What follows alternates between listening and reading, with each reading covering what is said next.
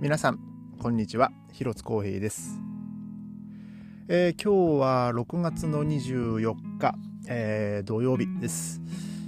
えー、今日のベルリンですね、え比較的ちょっとこう気温がえー、まあまあ最最高気温26度ってなってますけども、えー、ちょっとね、なんか過ごしやすい一日だったと思いますね。まあ、ただですね、僕今日は一日、えー、仕事だったんですけども、えー、暇でしたね、今日ね。えー、な、多分まあみんな、まあどっかね、遊びに行っちゃってんじゃないかなと、まあ思うんですけども、まあただ、明日、明後日がね、またこう気温が上がりそうなんでね、えー、まあちょっと、まあ明日はね、多分まあどこ行っても多分ね、人がいっぱいなんじゃないかなとまあ思うんですけども、えーまあ、昨日もね、まあ、話しましたけども、えーまあ、この週末ですね、まあ、あのその屋外プールもね、まあ、多分、まあ、閉鎖されてたりとか、まあね、どういう風になるのかわからないですけども、ね、こういう暑い日にですね、まあ、プールに入れなくなるっていうのはね、まあ、結構あのまあ、特に天気のいい日だとね、えー、まあ、ドイツ人にとってはこう痛手なんじゃないかなと、まあ、いかんせんあのドイツ人はねもう本当日光浴大好きですからもうましてやこんな水着でね、えー、まあ、暑くなったらプールに入れるっていうようなねところがね、まあ、使えなくなるとしたらですね多分、えー、明日あたりはですねそのあれですかあの湖とかねえー、そういう泳げる場所が指定されてる湖とかはね多分、まあ、人がいっぱいになるんじゃないかなと、えー、思います。えー、今日はですね、まあ、6月24日、えー、っていうことで、まあ、ちょっとまあベルリンのねちょっと歴史の話を、えー、ちょっと遡ってしたいなと思うんですけども。まあ、あのご存知の通りですねあの、まあ、ベルリンは、まあ、歴史上、まあさままあまあ、様々なというか、まあ、ベルリンっていう街の名前が、えーまあ、その世界史の中に出てくるのは、まあ、基本的にはこう1904、まあまあ、その第二次世界大戦のね、まあ、ドイツ敗戦以降とかね、まあ、その終戦間際とか、まあ、そんぐらいになるんじゃないかなと、まあ、思うんですけども、まあ、そのベルリンはね、もう本当に様々な出来事が、えー、まあ、ありまして、まあ、戦争中はですね、まあ、第二次世界大戦の本当、えー、終戦間際はですね、まあ、そのヒトラーが、まあ、ベルリンにね、まあ、本拠地を構えてて、まあ、本当ベルリンも空爆をいっぱい受けまして、で、もう本当にこう、焼け野原になってた、えー、街でしたし、でそこからですね、まあ、ドイツがこう敗戦し、ねまあ、ヒトラーがまあ自ら命を落としてですね、えーまあ、ドイツ、まあ、実質、まあ、ドイツはこう敗戦が決まりで、まあ、当時このベルリンにですね、まあ、そのロシ、ソ連とね、えー、アメリカ、イギリスフランス、まあ、その連合国がこう、まあ、ナチスドイツの包囲網をね固めてで、まあ、攻め込んできてたわけですよ。で、まあ、そのナチスドイツがまあ負けましドイツが負けましてで、まあ、そのベルリンの街をですね、えー、東ドイツは、まあ、東ベルリンを、えー、ソ連がまあ統治して、え、西ベルリンをですねアメリカ、イギリス、フランスの3カ国がまあ統治したと、まあ、そういう歴史があってですね。で、まあ、そこから、えーあのまあ、ベルリンの壁っていうものがね、まあできまあ、できてでそそれがまたね、えー、何年何年ですか？もう本当40年ぐらいですか、えーまあ、続いてたっていう、えーまあ、そのくらいは、まあ、多分、まあ、世界史とかでまあ、習うんじゃないかなと、まあ、思うんですけどもね、えー、もう本当にこう、ごく触りだけな、えー、感じだと思うんですけど、まあ、僕もね、確か、あの、高校、高校の時でしたかね、なんか世界史取ってた時に、まあ、なんかそんなところは、まあ、ちょっとね、習ったような気はするんですけども、で、えー、今日はですね、まあ、ちょっと、その、まあ、そのベルリンの壁なんてはね、その東西冷戦の象徴なんて言われてますけども、えー、その、えー、その冷戦初期の、えー、出来事をですねちょっとこれを遡ってお話ししたいんですけどもえっ、と歴史上の出来事でですねあのベルリン大空輸とかあと、まあ、空の架け橋作戦とかと言われている、まあ、出来事がありましてで、まあ、これは何かっていうとですねまあ、あの1948年の6月24日なのでまあその75年前ですねに、まあ、行わから、まあ、実際はその75年前の今日からあの約1年間にわたってねあの行われたあの西ベルリンに、まあ、その物資を、えー、空輸する、えー、作戦ですね。えー、が、まあ、約1年間にわたって、まあ、行われていたわけですよ。で、まあ、その事の発端っていうのは、えー、まあ、その、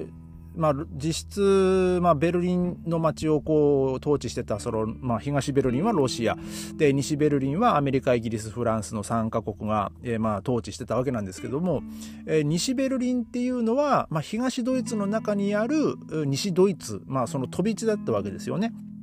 で、えー、その当時1948年ですね、えー、その西ドイツで、まあ、新通貨を、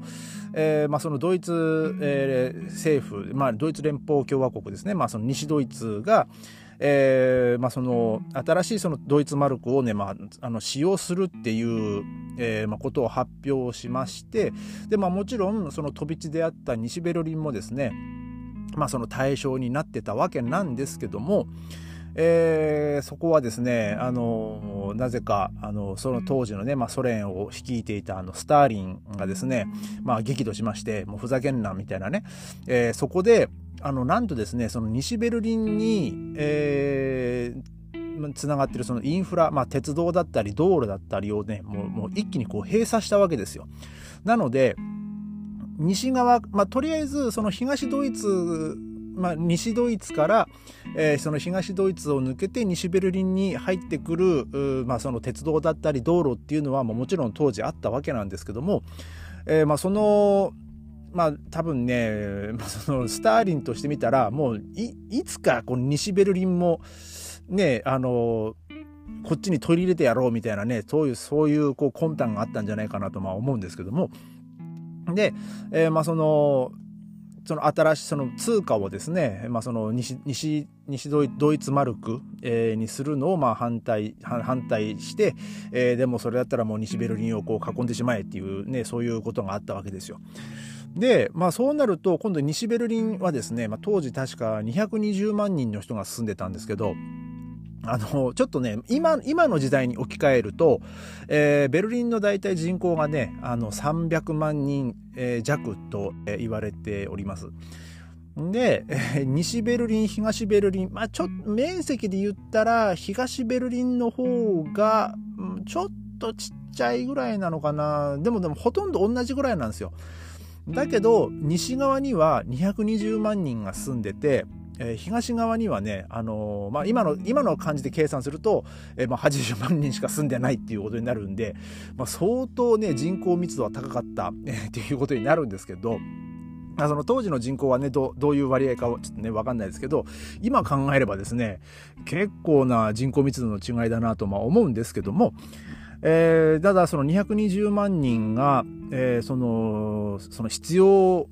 まあ、生活必需品だったり、その食料だったり、えー、まあ、例えばその、まあ、ベルリンっていうのは、ベルリン、西ベルリン内に関してはですね、もうほとんど、まあ、その酪農とかが、えー、やってる、まあ、そういう、あんまりそういうのがないわけですよね。まあ、なので、えー、牛乳だったり、その、まあ、卵はまあ、ね、まあ、自分たちで鶏飼ってる人だったら、まあ、なんとかキープできたのかもしれないですけど、ただその220万人が暮らしていく上ではもう全然こう数が足りないわけですよ。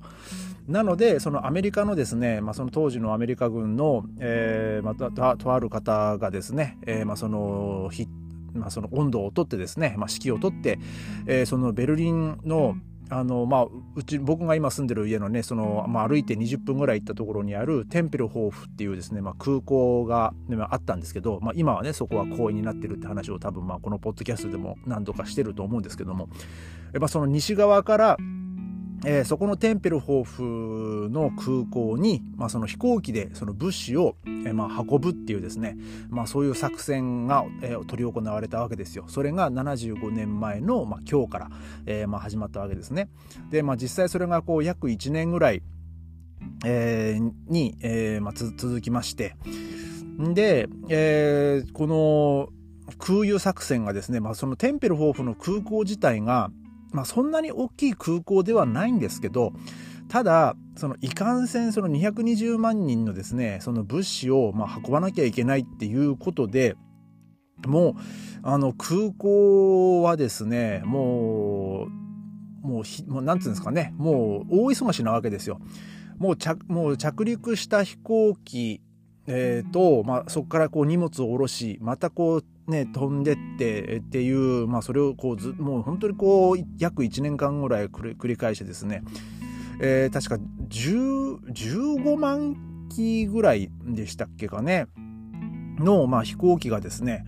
えー、まあ、そのベルリンのテンペロホーフ空港にですね、あの、まあ、その物資を運んだと、えー、そんな出来事があったわけですよ。で、まあ、その空の架け橋作戦とかと、まあ、そういうふうにこう言われてまして、で、まあ、ドイツ語にするとですね、あの、あまあ、ドイツ語にするとというか、まあ、そこのテンペルホフの空港跡地の前にですね、そのプラッツ・デ・アルフトブルッケっていう、えー、ちょっと、まあ、まあ、記念碑がこう立っているあの広場があるんですけど、で、まあ、そのルフトブルッケっていうのがあの、まあ、日本語に訳すとですね、えー、まあ空の、まあ、空の架け橋というか空の橋っていう、まあ、直訳するとそんな、えー、役になるんですけどで、まあ、そのプラッツ・デ・アルフトブルッケっていう、まあ、日本語にするとですね、まあ、その空の、えー、架け橋広場みたいな、えー、そんな役になるんですけど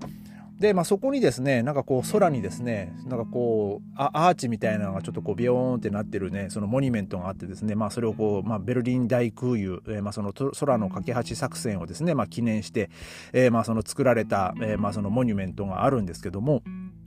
でまあ、当時はですねもうその西ベルリンの人が人たちはですねもうようやなんかこうようやく、まあ、そのもう多分ねもうどうどうなるんだろう？その自分たちの暮らしどうなるんだろうってものすごいこう不安だな不安な人がね、まあ、多くいたと思うんですけども、えーまあ、そのこの空輸作戦のおかげでですねまあそのさまざまなこう物資がねたくさんこう届けられましてで、えー、まあそのなんか15年ぐらい前ですかねそのその空の架け橋作戦から60年のなんか記念とかもね記念のなんか式典とかもあったと思うんですけど、ね、その時にですね、まあ、その実際に、まあ、その子供の時に、まあ、その送られ空輸されてきた物資のですねその紙とかその中ね箱高を持ってた、えー、持ってその参加してた人とかもまあなんかいたようですけどもね。でまあ実際にですねもうあのー、このその空輸の、まあ、最盛期、もう本当にこうピークの時はですね、あの、もう30秒ごとにですね、その輸送機が到着していたと。で、えー、もうこのさらに、その飛行機もですね、まあ本当にこう、頻繁にこう飛んできたわけで、その高度もですね、その、その着陸する時の高度も、なんかこう、まあ高度というか、まあその距離っていうんですかね、まあその、や約150メートルとかをね、それをキープして、えー、もう、もう、今約ですね、それがまあ15ヶ月に及んでですね、まあ、たくさんの,、まあその飛行機がもう離発着をしてですね、でまあ、たくさんの,、えーまあその物資を運んだと、えーまあ、そういう、えー、出来事がまあ75年前にあったと。えー、で、えー、ちょっとね、このウィキペディアでちょっと見てるんですけども、えー、まあ、あの、やっぱね、そのお金はもちろんかかるわけですよ。ね、その、ただでというわけにはいかないので、えー、その空輸にあたって、えー、かかった費用についてはですね、そのアメリカ、イギリス、えー、西側占領地域の、えー、ドイツ当局の間で、え折半されたと。で、概算では当時の金額で、え2億2400万ドルから5億ドル、とされていると。まあ、それはお金かかりますよね。うん。で、えーまあ、もちろん、えー、その空輸にあたってね結構まあ事故もちょっとあったようで、まあ、そのこの作戦でね,、まあね、あのものすごいこう、まあ、人道的なねその作戦ではあったんですけども、まあ、残念ながらそのあの事故があってその101人の方がまあ亡くなっていると。えー、まあそのただこの大多数が非飛行時の、まあ、事故によるものだったというね、そういうふうにこう書いてます、まあ、なので、まあ、その、えー、まあ、墜落したりとかね、なんか多分そういうことはね、まあ、あんまりこうなかったようなんですけども、えー、まあ、あの、そうですね。まあでもこうやってその220万人のねそのベルリン西ベルリンののね、人たちのね、まあ、その命をこう救った、まあ、大きな、えー、まあ作戦だったと、えー、まあそういう、まあ、出来事がですね、まあ、75年前に、まあ、ありましたと、えー、そういうことです。えー、まああの そうですねその